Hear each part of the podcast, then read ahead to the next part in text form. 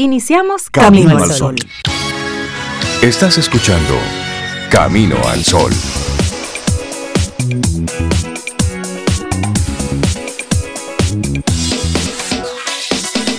Buenos días, Cintia Ortiz, Obeida Ramírez y a todos nuestros amigos y amigas Camino al Sol oyentes.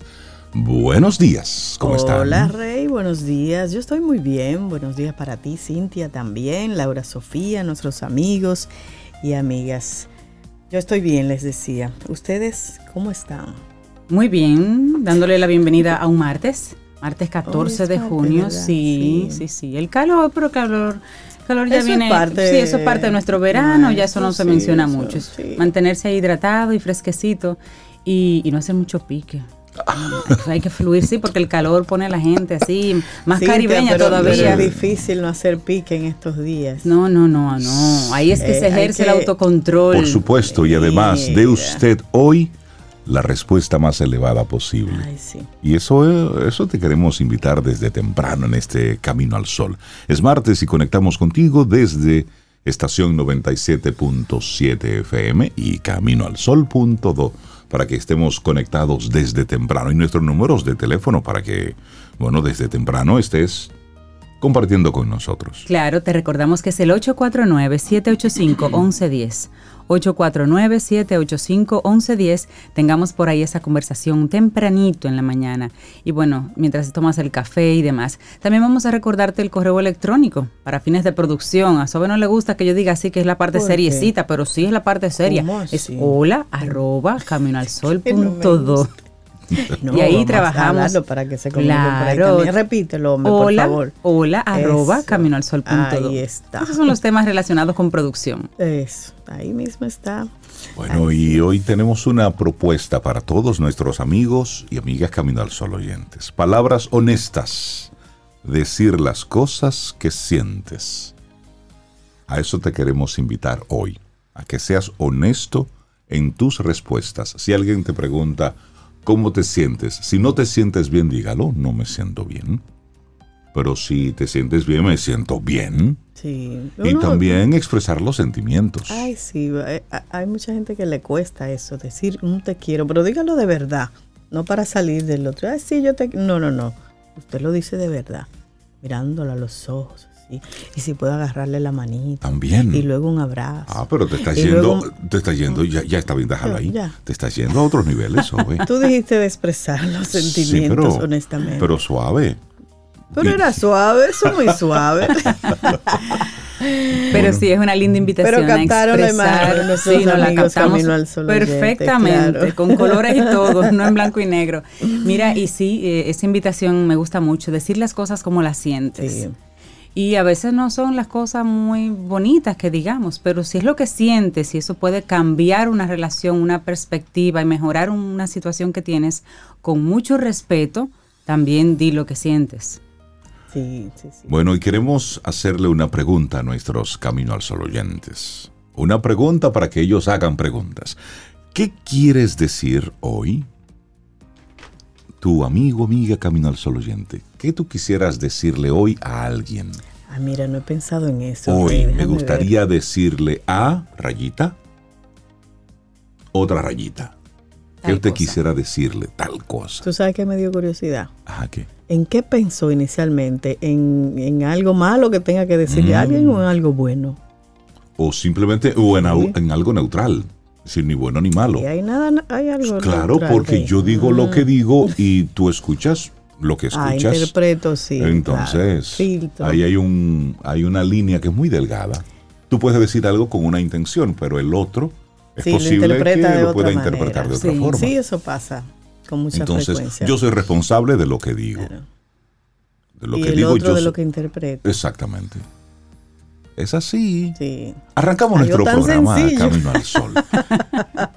sí, porque leemos un titular, por ejemplo, y lo que ocurre es lo que ocurre, pero luego tú como ciudadano le das una interpretación. Claro. Porque el otro puede hacer algo con una intención. Claro. Sin embargo, esa intención no necesariamente es como nosotros, como ciudadanos, la vemos. Y, y de eso estaremos hablando más adelante. Laboratorio Patria Rivas presenta En Camino al Sol La reflexión del día.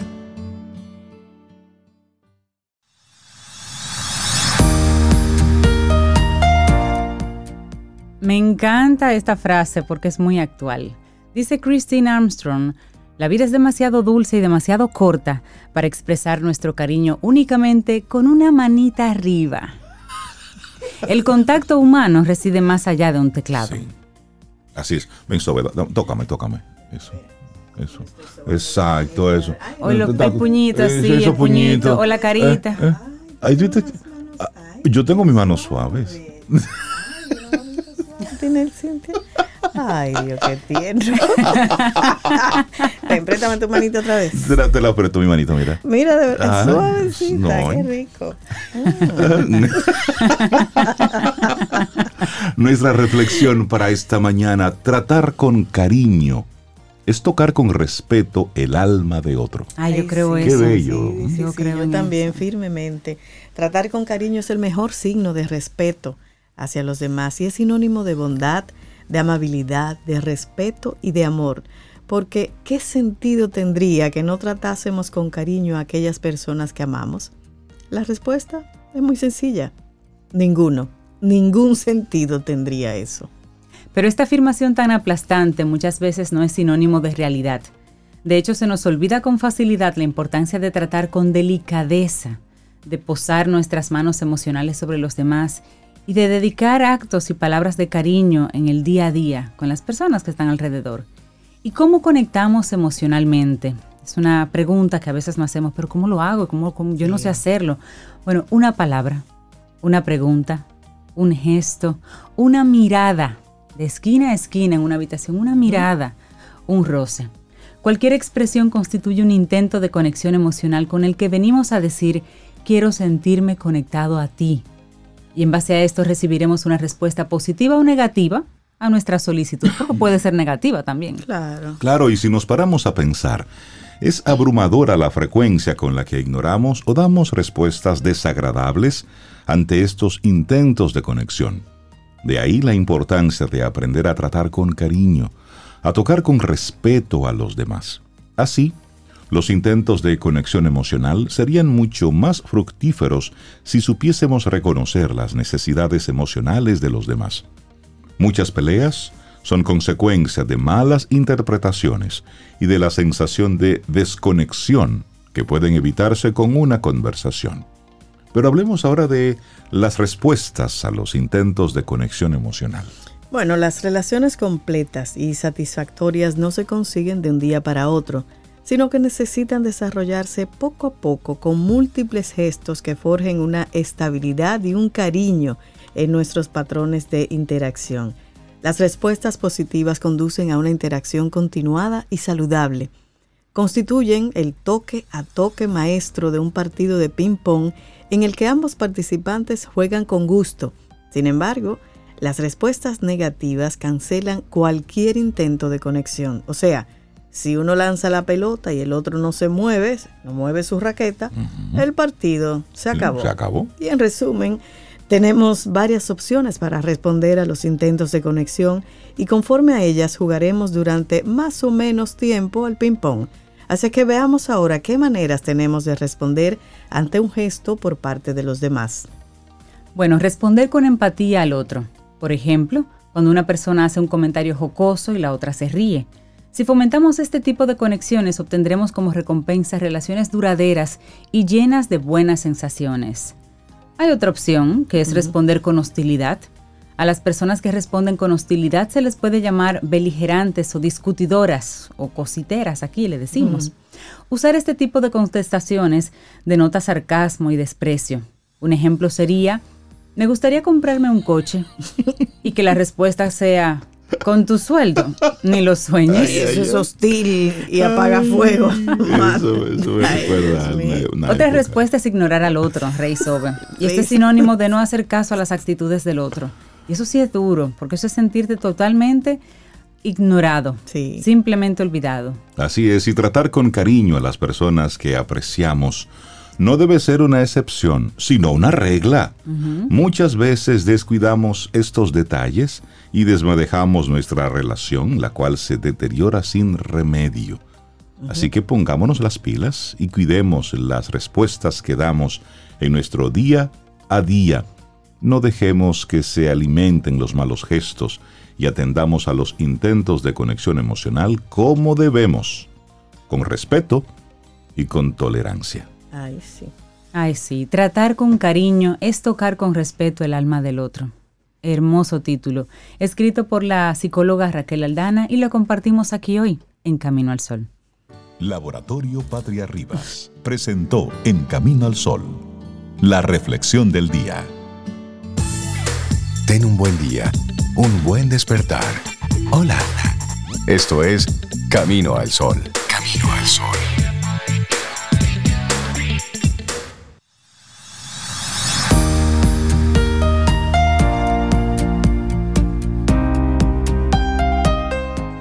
Y decía el psicólogo humanista Abraham Maslow, el hecho es que la gente sí es buena. Dales cariño y seguridad, y ellos te darán cariño y vivirán seguros en sus corazones. Es eso, eso es sublime eso que acaba de decir. Bueno, pues darle los buenos días y la bienvenida a nuestro wellness coach, Tirso Valdés, que hoy nos invita a navegar por la ansiedad. Hola Tirso, buenos días, ¿cómo estás? Buenos días, ¿cómo están ustedes? Estamos Aquí bien. Gozo porque como dice una Camino al Sol oyente, estos titulares le dejaron con la cabeza revoloteada y nosotros, tú sabes, para variarlo. ¿Y tú cómo estás? Muy bien, muy bien. Eh, Súper bien hablar un poquito de, este tema, ¿verdad? De la ansiedad que, siento que sigue siendo un, un poco tabú hablar de él. Así es, así Totalmente. De hecho, la gente reniega de eso. Y busca y se le caen los cabellos y vive de mal humor y, le salen pero no acepta pero no acepta y se vive comiendo las uñas no y lo que eso es lo que pudiera verse pero por dentro por dentro ya sí. sabes entonces ¿por, qué la negamos tanto la, ansiedad Tirso sería como mi primera pregunta ¿por qué negamos? porque cuando decimos que estamos ansiosos aparece la ayuda ¿por qué la negamos? Por alguna razón, Cintia, es una opinión personal que, me he ido construyendo. Nos da, nos da vergüenza, nos da vergüenza hablar de los temas de salud mental. Y, te pongo un ejemplo rápido. Fíjate, en cualquier ambiente laboral, en cualquier ambiente social, cuando una persona tiene que ir al médico, como que no le da vergüenza decirlo. Tengo, tengo una cita con el gastro hoy, o tengo una cita con el neumólogo, o voy para donde mi cardiólogo. Pero fíjate qué pocas veces tú has oído a una persona decir, mira, tengo cita con el psicólogo hoy, voy donde el psiquiatra, eh, tengo ah, cita hasta con un coach, o sea, lo que tiene que ver con salud mental, por, por alguna razón, lo dejamos en secreto. Nos da cierta vergüenza admitir que vamos donde un especialista de la salud. Es como que nos sentimos vulnerables o defectuosos y no queremos que la gente nos vea, nos vea así. Pero bueno, lo importante como tú traes en el, el tema del día de, hoy, navegando la ansiedad, es que la ansiedad es manejable, la podemos, le podemos buscar la vuelta a la ansiedad. Es totalmente manejable y sí quiero empezar eh, haciendo un disclaimer, ¿verdad? Haciendo, haciendo esta salvedad de que voy a hablar desde la ansiedad, más bien desde, desde mi experiencia, habiendo lidiado con ella ya por, muchos años, yo entiendo a, tener ansiedad, ya que no soy psicólogo ni profesional de la salud, pero sí les voy a compartir un poco desde, desde lo que he aprendido en, mi camino. Y es que, como dice Cintia, sí hay formas de, tratar la ansiedad, sí hay, hay hábitos que podemos construir, hay comportamientos muy útiles al momento de tratar la ansiedad para no llegar, no depender de un medicamento, de alguna pastilla en un momento. Y, quiero comentarles también, yo siempre que vengo a Camino al Sol, yo soy un promotor de la salud, sobre todo de la salud física en todos sus sentidos, pero en lo personal pienso que no puede haber salud física si no tenemos una buena base de lo que es salud mental. La, salud mental es, es prioridad y, es, y hay que ponerle, ponerle atención, ¿verdad? Y dentro de, los temas de salud mental que vemos más comúnmente hoy día, es este tema de la ansiedad. Y, y, entendemos que es algo que no le damos importancia, es algo pasajero, pero tener episodios de ansiedad es algo que, que, te va, o sea, se va volviendo más agudo y llega un momento en que te, te puede inutilizar por completo. Ese, ese momento de ese episodio es como una sensación de miedo muy grande hacia algo interno o, externo.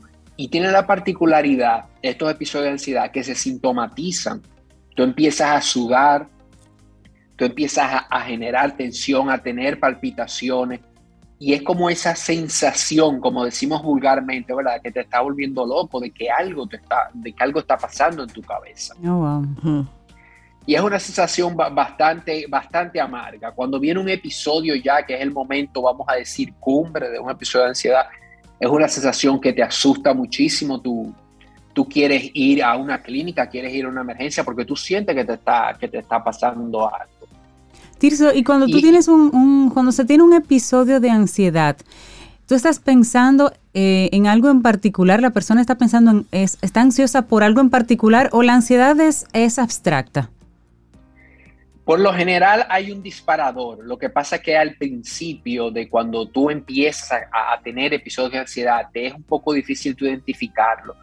Pero en mi experiencia, la ansiedad tiene disparadores. Cuando tú estás viviendo una crisis, eh, en mi caso, eh, mis episodios de ansiedad comenzaron con una crisis. Yo estaba atravesando una crisis laboral y matrimonial en ese momento. Era mucha carga, mucho estrés. Obviamente, esto lo pude ver después, más adelante pero sí los episodios de mucho estrés en tu vida pueden detonarte estos, estos episodios de, ansiedad. Y, el tema con esto es que te llega en cualquier momento. Para, para ponerte un ejemplo rápido, mi primer episodio de ansiedad, que creo que nunca lo olvidaré, a mí me llegó manejando, me llegó en un semáforo, o sea, yo oh, estaba solo en el vehículo y, y, empecé a tener unas palpitaciones y a sentirme de una manera que a lo que atiné fue a pararme en una farmacia para que llamaran al 911 y, me tomaran la presión y eso, porque la realidad es que tú sientes que te está pasando. Esos son ataques de pánico ya. Sí, ese nivel, sí. Wow. Y gracias por compartirlo realmente. Entonces, la ansiedad eh, y esa sensación, eso que, eso que acabas de explicar, puede suceder en cualquier etapa de la vida, por lo que, por lo que dices. ¿Sabes si la ansiedad eh, le sucede a los adolescentes, a los chicos?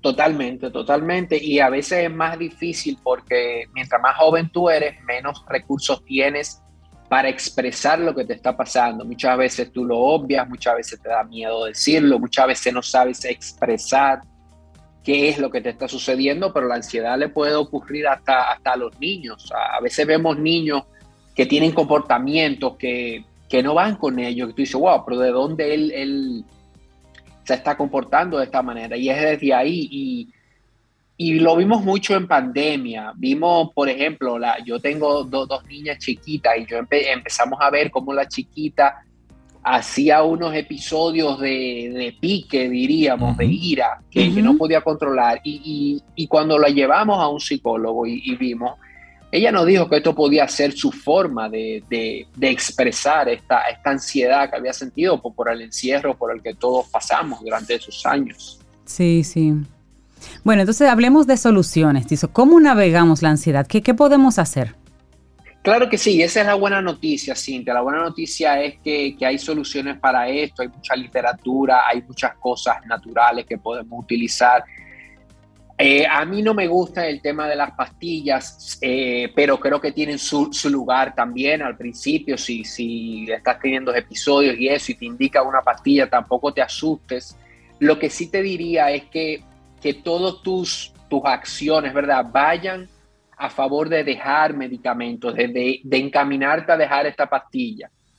Entonces, ¿qué podemos hacer para, para mitigar, para mitigar estos, estos episodios de ansiedad una vez que los, que los identificaste, una vez que te diste cuenta que lo que tú tienes no es un tema físico, sino que ya fuiste, te hiciste análisis, todo, todo es lo que usualmente pasa y nadie te encuentra nada, ningún especialista todo el mundo te dice, no, pero que estás bien, tu corazón está bien, todo está bien. Ya ahí tú empiezas a pensar en ansiedad y puedes visitar un especialista para confirmar este, este diagnóstico. Pero algunos puntos, eh, algunos puntos esenciales. El primero, ponerle atención, diría yo. No te descuides con esto porque esto va escalando. esto va escalando y, y, llega unos momentos ya que te da hasta miedo salir a la calle, salir a, compartir con personas porque sientes este miedo de que te, te suceda el episodio. Entonces, ponle atención, evita que escale, identifica los disparadores y, y visita a un profesional de la salud. Un punto número dos, importante también, revisa tus niveles de vitamina D.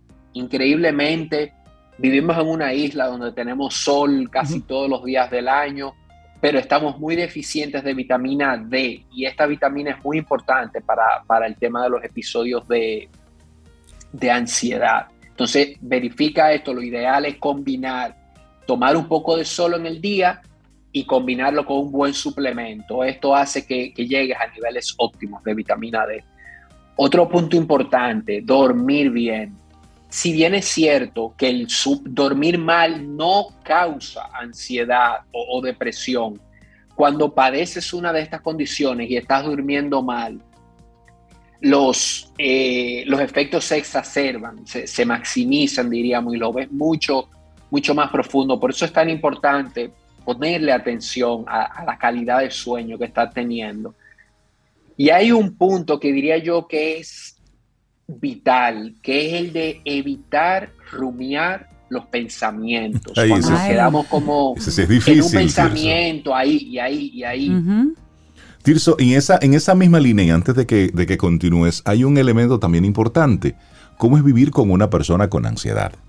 Es decir, esa, esa pareja o ese padre, esa madre, ese amigo, que sabe que la persona con la que está compartiendo un tiempo tiene episodios de ansiedad. ¿Cuál es tu recomendación?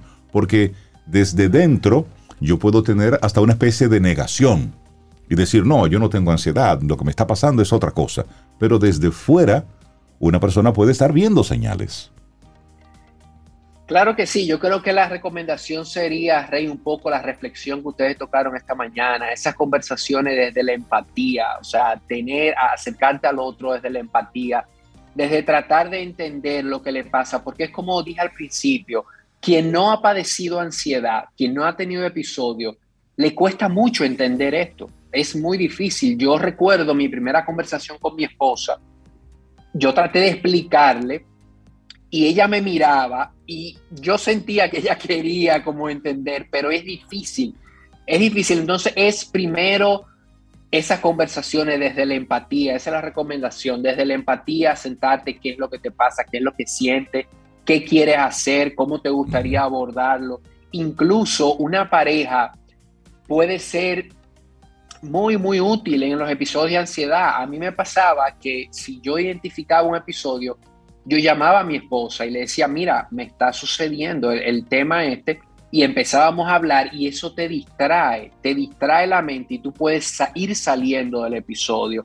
Obviamente, habiendo tenido una conversación con esta persona, tú le dices, mira, cuando me esté sucediendo te voy a llamar, la idea es no que conversemos sobre esto, sino que hablemos sobre cualquier tema, que empecemos a tener una conversación para ver cómo... Para quitarle fuerza a ese momento. Claro, es cambiar lo que llamamos el cambiar el foco de atención, es cambiar tu foco de atención en ese momento, evitar el rumiar el pensamiento y hay varias técnicas.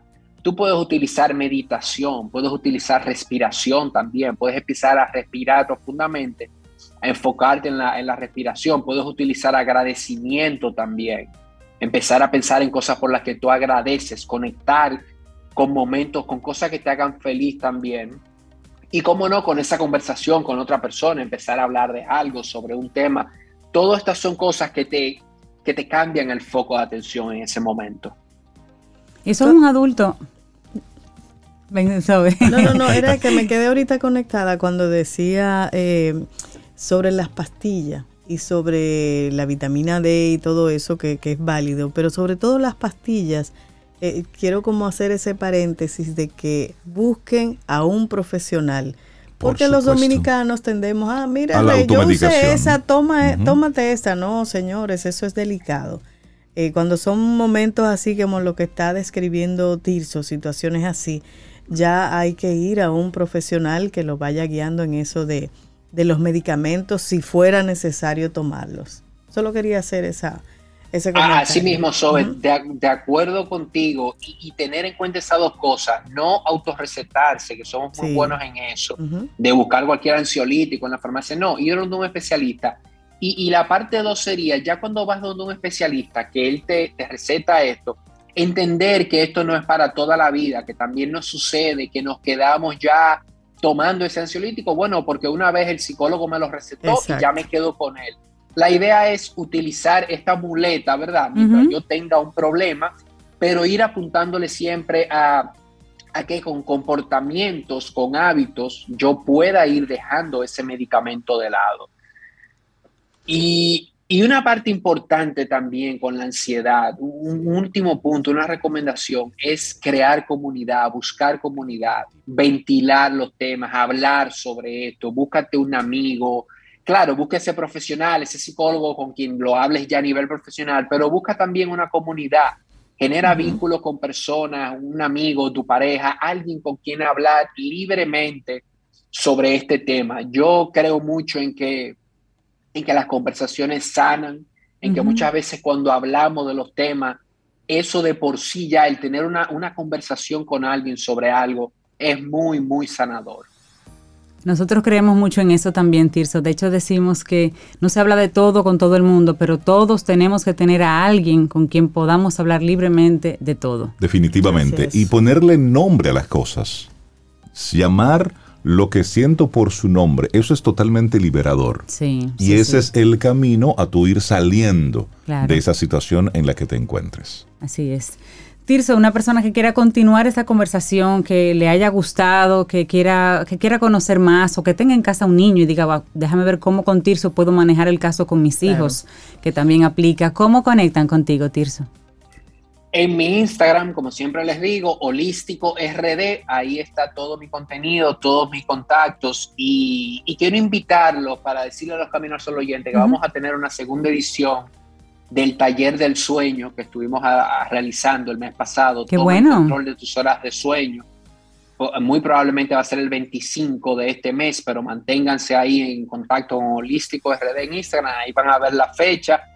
Eh, para una nueva edición de, de este taller, toma el control de tus horas de sueño. Buenísimo, buenísimo. Te comento que yo dejé el café a horas tardes de la noche y estoy durmiendo mejor. Y eso fue luego de una conversación aquí. Qué bueno. Así que gracias. Suspéndeme esa conversación con Tirso. Sí, sí, sí, la está dañando. Tirso Valdés, Wellness Coach de Holístico. Muchísimas gracias, Tirso. Que tengas excelente día. Un abrazo. Gracias. día para ustedes. Gracias. Siente y disfruta de la vida. La vida. Camino al sol. Camino al Sol.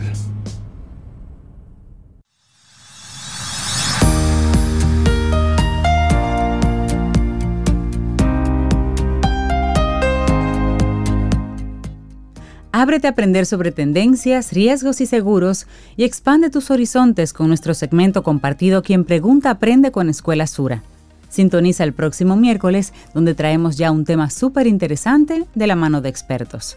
Quien pregunta aprende con Escuela Sura. Y seguimos avanzando en este camino al sol. Muchísimas gracias por conectar con nosotros a través de las diferentes vías caminoalsol.do y desde ahí conectamos con estación 97.7 FM y con el mundo mundial. Sí, le damos los buenos días, la bienvenida a una persona que aquí queremos mucho. Carlos Yunen, estratega de negocios, ingeniero organizacional y sobre todo de los primeros colaboradores de Camino al Sol. Y diez años después, aún sigue aquí con nosotros. Hola Carlos, ¿cómo estás? Bien, gracias, gracias por, por ese recibimiento. El cariño es mutuo. Querido Carlos, buenos días. Bienvenido, Carlos. Gracias, gracias. Bueno, ya muy bien, nosotros estamos aquí contentos después de las noticias que ya las leímos hace rato Ahora estamos chileándonos el programa, como dice Rey. Sí, porque estas noticias no están bonitas, ¿no? Pero y sobre todo creando nuestros propios creando nuestros propios titulares. Entonces, la propuesta que nos traes en el día de hoy, interesante. El método idear. Sí. Sobre eso estaremos hablando, Carlos. Así es. La vez pasada eh, estuvimos hablando de introdujimos el método. El método idear es un método tanto para la solución de situaciones como para la innovación. Y consiste en identificar la situación que está sucediendo o la necesidad. Luego determinar cuál es el estado deseado, qué es lo que se quiere lograr o qué es lo que tenemos que resolver. Para pasar de ahí a encontrar cuáles son las causas y esos elementos financieros, eh, sociotécnicos que, que están ya sea impulsando o, están bloqueando eh, eh, que podamos conseguir ese estado deseado. En otras palabras, eh, ¿cuáles son las causas de la brecha, de esa diferencia entre lo que es y lo que queremos o necesitamos que sea, para a partir de ahí entonces articular un plan de acción para ya finalmente revisar resultados, retroalimentar y por supuesto eh, celebrar los logros. La vez anterior hablamos de la I, de identificar la situación, cómo identificarla, cómo hacer las preguntas, eh, la importancia de, identificar la situación correcta, que muchas veces eh, no entendemos la situación y planteamos como no es, para luego determinar entonces cómo establecer esas metas, esos objetivos esos requerimientos de dónde debemos llegar. Hoy nos vamos a la E AR. Eh, la E consiste en encontrar las causas. ¿Por qué hablamos de encontrar las causas? Siempre que hay una necesidad o siempre que hay una situación que muchas veces llamamos por su nombre común problema, hay una causa. Hay una causa de la necesidad, hay una razón hay un motivo, hay una carencia.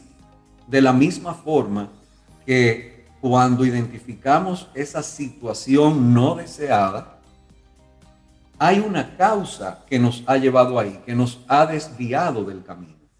Una o más causas. Y las causas pueden ser de estructura, de procesos, de tecnología, incluso de estrategias, de mercado, de enfoque, humanas, por supuesto, de capacidades, de cultura organizacional. Entonces tenemos que hacer toda, todo un análisis muy formal, buscando información, haciendo análisis de información, haciendo preguntas críticas, preguntas duras, para poder llegar al porqué del porqué del porqué está sucediendo la cosa. Me gusta eso, el porqué del porqué del porqué. La causa ah, raíz, sí. Hacernos las preguntas reales.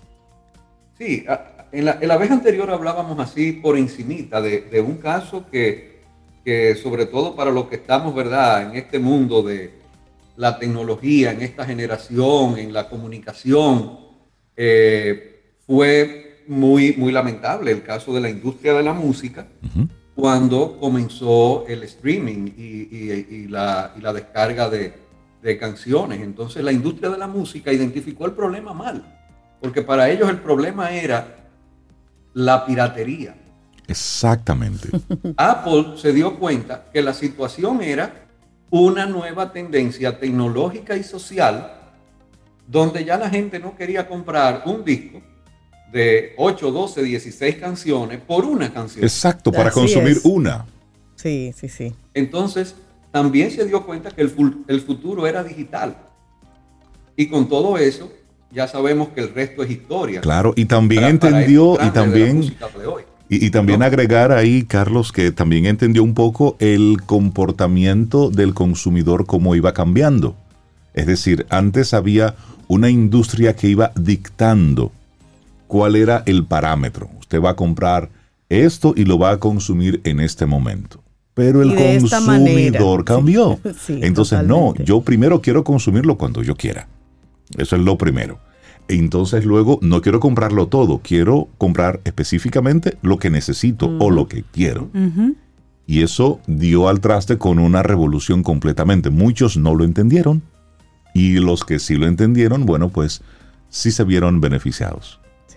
Así es. Interesante que tú traigas e-, este, este comentario buenísimo, porque Fíjense cómo identificar mal una situación, la piratería versus la tendencia la tecnología, el no quiero pagar por lo que no consumo, eh, quiero pagar en el momento, quiero tenerlo en el momento, trajo también un pésimo análisis de, análisis de causas, porque entonces estas empresas decían que la causa era que estos muchachos de ahora no respetan nada y lo que no quieren comprar nada, no quieren gastar y lo que quieren es piratear. Mientras que los del otro lado se dieron cuenta que esta gente, como tú dices, tenía otra conducta, estaba en un punto, digamos, de evolución y, perspectiva social y de preferencias de, mercado que eran muy, muy, muy, muy distintas. Y se volcaron a satisfacer esa necesidad sobre la base de haber encontrado la causa real porque identificaron adecuadamente la, situación. Y claro, ¿qué es, lo que viene, ¿qué es lo que viene después? Ya que sabes por qué pasa lo que pasa y por qué no pasa lo que no pasa, que tú quieres que pase, me parecía Pablo ahí. Te toca articular el plan de acción. Sí. ¿Cómo articulan las acciones? Porque es muy bonito, pero eh, eh, sin un plan de acción, tú lo que tienes sencillamente es una buena intención. Exacto. O una buena idea, pero está en el aire. Entonces tienes que articular esto en un plan de acción detallado que aborde esas causas, que busque conseguir esa situación deseada, crear ese estado deseado a través de acciones, de actividades específicas, asignadas a personas específicas, con fechas específicas, y las fechas específicas tienen día, mes y año, no épocas. Final de año, a mediados de año, durante el cuarto trimestre, no. La fecha tiene tres componentes, día, mes, año, numéricos y específicos. Exacto. Claro. Y además un presupuesto, necesita un presupuesto. Y ya finalmente se trata de darle un seguimiento, verificar, revisar, y ahí está la R, para retroalimentar en el camino y poder corregir y al final celebrar los logros. Y de eso es que se trata el ciclo. Es un ciclo sumamente práctico, constructivo. Por supuesto, eh, hay que aplicarlo con, con mucho criterio, con pensamiento crítico, con búsqueda de información, como decíamos la vez pasada, fundamentado sobre hechos, sobre evidencias, sobre datos, sobre análisis. Y lo voy a, a repetir para que recordemos el ciclo, cuáles son los pasos, cómo se van articulando, es primero identificar y describir la situación o necesidad actual, luego definir el estado deseado, lo que queremos lograr, lo que tenemos que lograr, encontrar las causas raíz, ya sea de la necesidad o de la brecha que hay entre lo que debe ser y lo que está haciendo, para a partir de ahí articular el plan de acción con todos los detalles que acabamos de mencionar y revisar los resultados, retroalimentar y celebrar los logros. Yo creo que sí, en la Policía Nacional, ellos que están ahora mismo en, en ver qué es lo que va a ocurrir, se aplica este método idear. Hay muchas cosas que están, para nosotros como ciudadanos, están claras, pero es un punto de partida. Pero lo importante que tiene este método es que tiene la palabra método. Es decir, es algo que tú lo aplicas de forma macro al problema, pero luego lo puedes ir luego aplicando de forma pequeña en departamentos, en secciones, en, en diferentes barrios, en diferentes pueblos, porque te lleva de una forma lógica a un entender realmente qué es lo que está pasando, qué es lo que lo está causando y luego posibles soluciones. y luego el ciclo vuelve y se repite porque hay que estar midiendo constantemente. Y sabes que creo que con el tema de la reforma policial, y discúlpenme que meta el tema aquí, pero es que esto es muy serio. Eso es lo que ha faltado, un método, es decir, una forma probada para identificar problemas, para buscar soluciones y que se pueda medir. Estamos lanzando palos a lo loco, como si fuera una especie de piñata. Eso es lo que como ciudadano yo estoy viendo que ha estado pasando con el tema de la reforma. Pero hay, un tema elemental que sería como el principio, Rey, y es la intención honesta y real de que las cosas mejoren. Claro. Si eso no está, no hay método que tú apliques que funcione. Es cierto, es cierto. Así es. Tú dejaste a, Reinaldo mudo. No, yo estaba esperando tu respuesta. yo estaba esperando tu respuesta. Eh, en todo esto, en todo lo que es solución de situaciones y todo lo que es eh, la creación de soluciones, primero se necesita esa claridad de propósito. claro. Si no tienes una claridad de propósito, esa gran visión e intención, no lo vas a conseguir. Y lo segundo es tener la capacidad de confrontar la realidad. Porque cuando identificas la situación o la necesidad de esta forma rigurosa, porque así como es un método, cada uno de estos pasos tiene herramientas y técnicas para utilizar y todas te llevan a la gestión por evidencia. Entonces los números hablan solos. Entonces tú tienes que tener la apertura y el coraje de aceptar esa realidad, porque muchas veces no queremos aceptar la realidad porque entendemos que esos números están diciendo algo acerca de nosotros y no, los números no dicen nada acerca de ti, los números dicen acerca de una situación, de una realidad. Ya que tienes eso, puedes seguir avanzando. Y, con este método nosotros hemos incorporado cantidad de técnicas, de herramientas, de temas de, de diseño. Es que sirve para todo, Carlos. todo se va incorporando. Claro. Cada uno, pensamiento crítico, eh, eh, todo esto se va incorporando en cada paso en la medida de lo necesario. Claro, claro. Para poder construir una solución robusta. Pero necesitas la intención y la visión primero como dice Sobe, una, una intención real y entonces, como dice Rey, incorporar un método real y yo agregaría un compromiso real de continuidad, porque también se inventan muchas cosas que a veces funcionan y ah, no se les da continuidad. Entonces, muchísimas gracias por ese tema. Yo creo que ese tema aplica para todo, para la policía, para energía, para todo. Para, todo. Y también para, la, vida. la vida. Así es. El método idear. Carlos, la gente que quiera conectar contigo, ¿cómo puede hacerlo? En primer lugar, a través de Camino al Sol. Hay un método, hay un método. es el primero.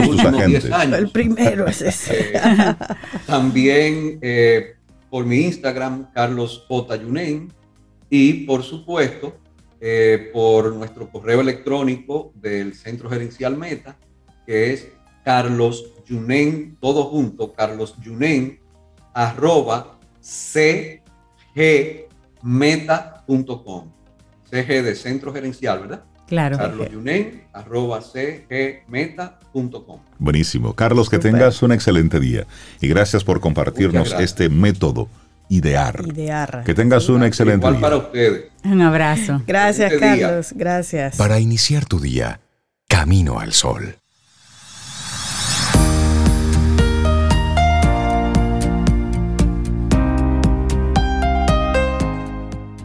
Una frase de Pablo Neruda, cortita pero muy poderosa. Dice, el amor no se mira, se siente. Pero poderosa, ¿eh? Y le damos los buenos días y la bienvenida a la doctora en Filología Hispánica y Lexicógrafa. Ese es miembro del número, miembro de número de la Academia Dominicana de la Lengua y ocupa el sillón Z. De ahí que cariñosamente la reconocemos aquí como letra Z. Estamos hablando de María José Rincón. Buenos días y bienvenida de nuevo a Camino al Sol. ¿Cómo estás? Bien, bien hallados. Estoy contenta de estar de nuevo, de regreso con los oyentes, con los Camino al Sol oyentes y con, ustedes. Eh, es un placer siempre conversar eh, a los que nos gustan las palabras, eh, el diálogo, la conversación ordenada y fructífera, siempre, siempre nos viene muy bien. Me gusta eso, la conversación ordenada. y fructífera. En la próxima reunión voy a decir, tengamos una conversación ordenada, y fructífera. Y en español, ningún de que pet friendly, no, no, no, en español. Bueno, y hoy tenemos, tenemos un, privilegio, María José, de conocer tu libro más reciente, mm. Indigenismos Antillanos que presentaste hace unos días en la Real Academia Española.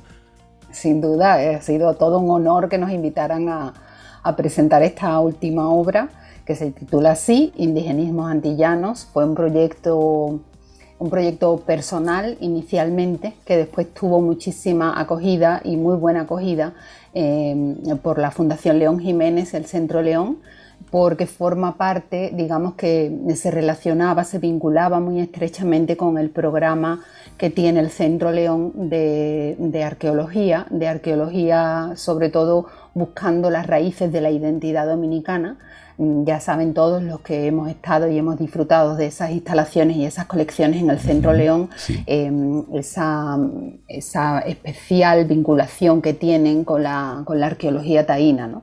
Y a raíz de una exposición muy interesante que ellos hicieron eh, con piezas que son propiedad de, de, la colección León Jiménez y también de otras colecciones muy interesantes de arqueología, hicieron una exposición hace unos años que se llamaba Tesoros del Arte Taíno. Eh, y a raíz de eso se hizo una serie de conferencias en las que se vinculaba pues, eh, esos tesoros del arte taíno ya no solo como tesoros materiales, sino quizás como tesoros inmateriales, que, sería el idioma. ¿no? Y empezamos a hablar un poco de la importancia, de la trascendencia de esa huella idiomática que dejaron las lenguas prehispánicas en el español, no solo en el español dominicano, en el español americano y en el español general. Y quizás las más señeras, las más antiguas, las que están mejor asentadas, son las huellas taínas. Eh, curiosamente, a raíz de esas eh, conversaciones, de esos eh, diálogos que tuvimos en sala en el Centro León, pues surgió la, pregunta del público, ¿no? Y, y, de una vez uno se da cuenta de que hay un gran desconocimiento de esa parte integral de nuestro idioma y de nuestra cultura también. Y a raíz de eso, pues surgió la necesidad eh, desde mi punto de vista, pues de hacer algo sobre divulgación de la lengua, ¿no? Es verdad que los que somos lexicógrafos, los que somos filólogos, nos dedicamos, como yo en mi caso, a la investigación. A veces pues nos metemos en nuestras investigaciones y hacemos nuestras producciones académicas mm, y eso llega pues al entorno académico y poco más, ¿no? Eh, pero también tenemos, y yo principalmente soy una defensora de eso, eh, tenemos una gran responsabilidad en la divulgación de esos contenidos que investigamos. Entonces es muy importante esa divulgación mm, rigurosa, es decir, una divulgación que ponga a la gente por delante una lectura fácil, una lectura amena, una lectura entretenida, pero que esté basada en una información de mucho rigor. Totalmente. Una investigación María José, y en esa misma línea de, de pensamiento que llevas, ¿cuál fue para ti un hallazgo importante que te sorprendió, que desde tu conocimiento tú dijiste, wow, aquí hay un algo que todo el mundo debe saber? Eh, lo primero que me sorprendió es el desconocimiento. De ahí fue que partimos, porque a veces lo que más te sorprende es lo que tú das por supuesto. ¿no? Yo daba por supuesto que en el sitio donde nacieron esas palabras, siendo las únicas huellas que nos quedan de la herencia viva de los taínos, aparte de la arqueología, ¿verdad? Eh, que de repente, pues si le preguntas a un grupo mm, de gente, eh, dígame un puñado de palabras taínas que sigan vivas en nuestro idioma, pues probablemente eh, nos sobran los dedos de las dos manos para contarlas, eh, porque las usamos todos los días y desconocemos cuál es su origen, ¿no? Y entonces me pareció muy interesante partir de ahí, ¿no? Partir del desconocimiento, porque el desconocimiento una vez que se conoce y se reconoce es el punto de partida ideal, ¿no? A partir de ahí todo es construir. Em, ¿Qué me sorprendió más? Me sorprendió más después de eso la recepción, es decir, em, el interés que despierta, ¿no? En cuanto tú empiezas a escarbar y decir, a ver, dime palabras taínas, y cuando tú les dices, pues tal palabra es taína, tal palabra, ¿cómo? pero no, es posible, pero y esa palabra es taína. Entre los mismos dominicanos, también entre los españoles, también entre, eh, entre otros hablantes del español. ¿no? para mí, eh, lo más satisfactorio es descubrir que después que uno eh, inserta la curiosidad, ¿verdad? Esa curiosidad sigue creciendo, ¿no? Y bueno, y el orgullo, ¿no? Que significa a veces para que uno se da cuenta de que esas palabras que uno considera que son de toda la vida, y de hecho lo son, porque tienen mucho más de 500 años de antigüedad, eh, pues siguen siendo muy nuestras, ¿no? Y es un aporte muy interesante de las raíces culturales eh, dominicanas al idioma que compartimos con tanta gente. María José, ¿qué formato es el libro? ¿Es un diccionario? ¿Es una No, no, no, es un libro de divulgación, tiene... Ya, ok. Es un libro muy sencillo de leer, muy vistoso. Mm, está pensado para que sirva de divulgación rigurosa, mm, no solo a adultos, ¿eh? Mm, desde los niños se puede disfrutar. En principio, lo primero que destaca es que es un libro ilustrado. Entonces van a ver que son capítulos pequeños, muy cortos, pocos de ellos superan las dos, tres páginas, son, eh, creo que son 32 o 33 capítulos, eh, cada uno de ellos ilustrado por un ilustrador eh, que es biólogo, que es especialista en ilustración científica, se llama Juan Ramón Peralta, y, cada uno de esos capítulos está ilustrado bellísimamente, con unas ilustraciones que tienen un gran valor artístico y eso hace muy fácil, el colorido, la edición, hace muy fácil la lectura. Y después nos va introduciendo desde una metáfora con la que a mí me gusta partir y que nació precisamente de mi contacto con las piezas taínas arqueológicas en la exposición, eh, parte de esa metáfora para explicar cómo eh, las únicas huellas que conservamos de esas lenguas taínas, de esa lengua taína, de esa lengua caribe que desaparecieron en la práctica con sus hablantes a mediados del siglo XVI, lo único eran lenguas no escritas, ¿verdad? Por lo tanto, lo único que conservamos es lo que el español logró incorporar a su lengua, ¿no? Y por una vez todos esos préstamos, hablaba Sobeida, aquí no decimos nada en inglés, no decimos nada en inglés porque son préstamos innecesarios.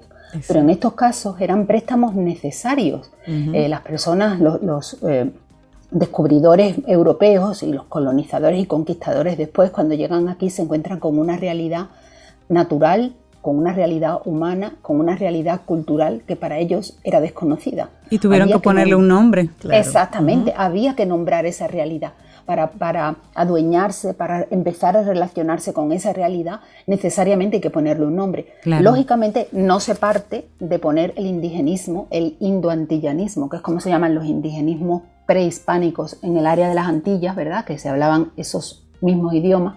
Mm, esos indoantillanismos no es lo primero que, se, a lo que se recurre, ¿verdad? Lo primero es, bueno, tratar de poner palabras de tu idioma que traten más o menos de explicar. Es muy curioso el caso de piña, ¿no? Por ejemplo, mm, si hablamos de piña en República Dominicana, todos tenemos una cosa en mente. Sin embargo, si hablamos de piña en España, estamos pensando en otra cosa. ¿eh? En la piña del pino, la que da los piñones que mm. es muy similar o a los que llegaron aquí les pareció muy similar en su aspecto a la piña tropical que ellos encontraron en las Antillas. Tal vez por eso la nombraron así. Exactamente. De hecho, por ejemplo, en Gonzalo Fernández de Oviedo lo dice muy bonito y dice, ese nombre de piña le pusieron los cristianos porque lo parecen de alguna manera, puesto que estas, aunque estas serían castellano actual, aunque estas son más hermosas y no tienen aquella robusticidad de las piñas de piñones de Castilla, porque aquellas son de madera y estas otras se cortan con un cuchillo como si fuese un melón, en tajadas redondas y quitándoles aquella cáscara que está a manera de escamas, hacen que se parezcan a las piñas. Entonces, evidentemente, dijeron, ah, bueno, pues estas son piñas, y a partir de ahí la piña española, ¿no? La, el nombre piña eh, adquiere una nueva acepción. Ya no solo es la piña del pino, ahora también es la piña tropical. Ese es el primer método. La fruta. Pero muy rápido, muy rápido, eh, con el contacto con esas lenguas, empieza a ser mucho más fácil pues tomar esos nombres. la, la primera, ¿saben cuál es? La primera que se registra como, como tomada, la palabra canoa. Canoa. La palabra canoa aparece ya en el primer documento, en los diarios de Colón, por supuesto, pero aparece también en la primera carta que, Colón le dirige a uno de los funcionarios de los reyes católicos, ¿no?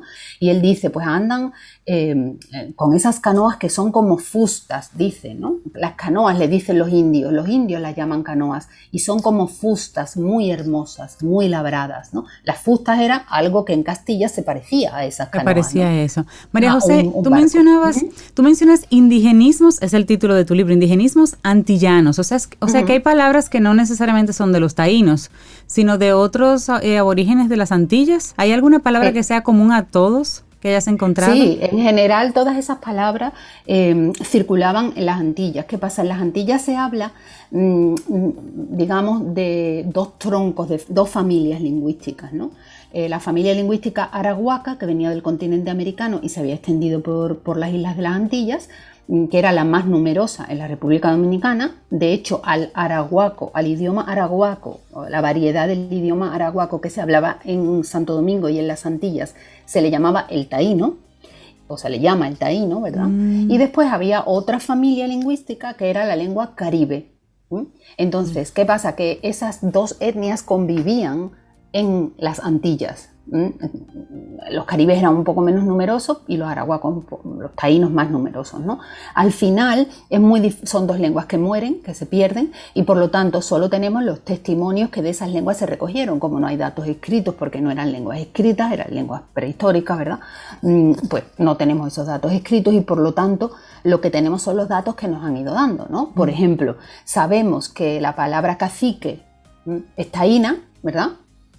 Y con todo lo que ha ido desarrollando después en el español, sabemos que la palabra iguana tiene una raíz arahuaca, no sabemos si vincularla directamente con el taíno, porque lógicamente son dos lenguas de la misma raíz y se parecen mucho.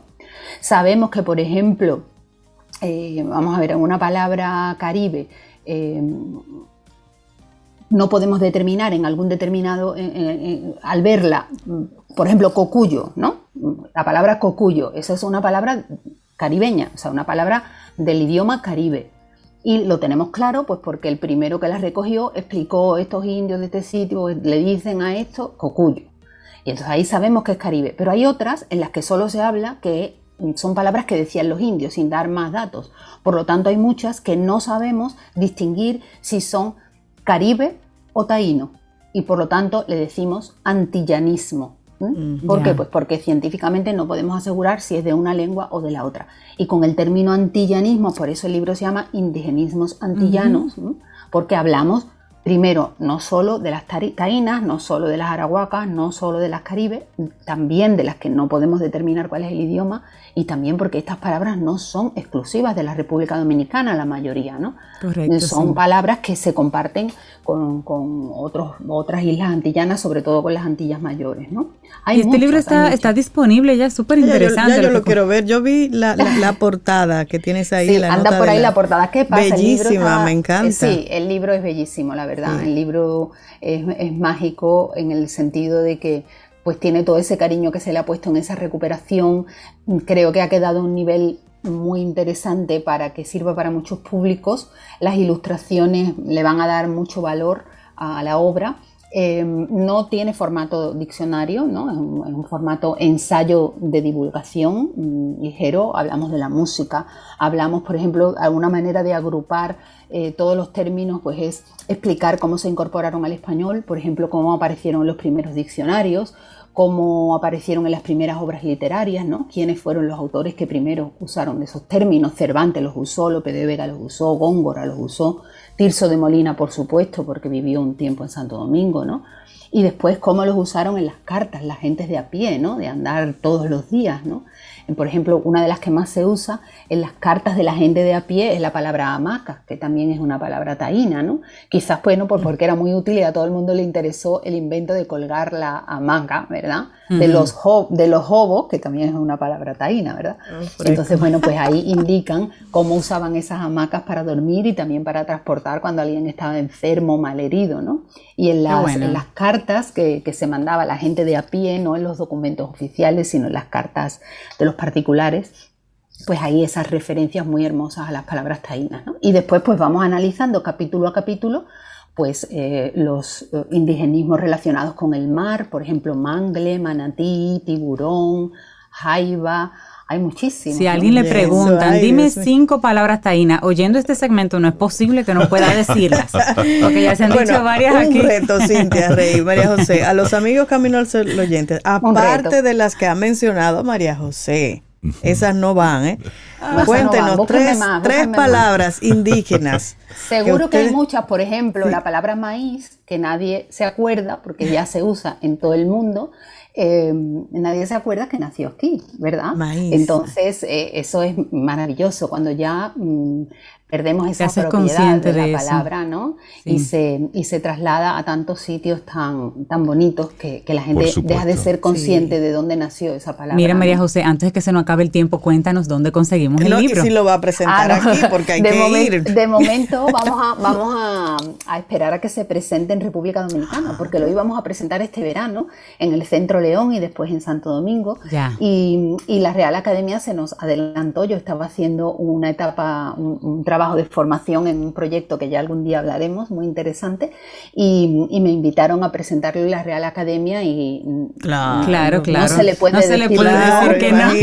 No se le puede decir que no de ninguna manera, sobre todo en honor al libro que se lo merece em, y, para que nuestras palabras taínas, ¿verdad?, resonaran por allá en, el edificio de, Muy de la sede de la Academia. Por supuesto, en cuanto esté disponible en el país, entiendo que originalmente pues va a estar disponible en el Centro León con toda seguridad y probablemente después pues en la fecha aproximada en que lo presentas aquí? Entiendo que va a ser en julio, desde julio, o sea, el próximo mes, pero los mantendré informados porque todo lo que se ha relacionado con este libro ¿no? Ah, ha ido saliendo así poco a poco. hay, que hacer, hay que organizar una gira para Santiago, el Centro León, a esa presentación. esa presentación maravillosa como pasó con la primera conferencia que dimos sobre los tainismos en sala, rodeado de todas esas piezas originales. Yo digo para empezar el libro esa metáfora, ¿no? Esa vasija que alguien hace 600 años fabricó con sus manos para que contuviera, vete tú a saber qué, quizás yuca, ¿no? quiero decir más, ¿eh? para que el reto no sea tan fácil, quizás un poco de cativía, ¿eh? quizás maíz, quién sabe, ¿eh? Y esa mm. vasija, de repente alguien dijo, bueno, ya no me sirve, se queda aquí, y de repente vino otra generación, muchos siglos después, a lo mejor a mil kilómetros de distancia y decidió que esa vasija le seguía sirviendo para otra cosa. Claro, claro. La retoma y la sigue usando. Y las palabras son así. ¿eh? Las palabras mantienen esa vida y los hablantes la van cargando de nuevo significado. Indigenismos antillanos, lo más reciente de María José Rincón, letra Z. Muchísimas gracias, María José, por el regalo de esta conversación en el día de hoy. Felicitarte por este, por este libro, Indigenismos antillanos, porque hay que recordar de dónde venimos. Hay que recordar, hay que traer al presente y que esto nos sirva, por supuesto, de plataforma para el futuro. María José, que tengas un excelente día.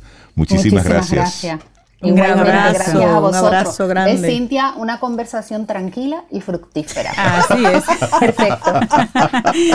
un gran abrazo. Gracias, un abrazo fuerte, María Un beso grande. Ten un buen día, un buen despertar. Hola. Esto es Camino al Sol. Camino al Sol.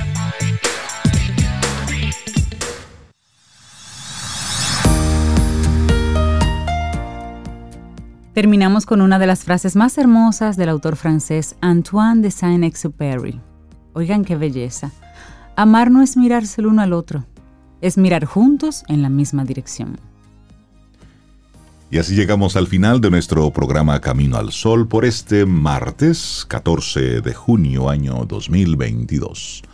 Mañana miércoles si el universo sigue conspirando, si usted quiere, y si nosotros estamos aquí tendremos un nuevo Camino al Sol. Y esperamos que hayas disfrutado del contenido del día de hoy. Recuerda nuestras vías para mantenernos en contacto. Hola arroba caminoalsol.do. Visita nuestra web y amplía más de nuestro contenido caminoalsol.do. Hasta una próxima edición. Y pásala bien.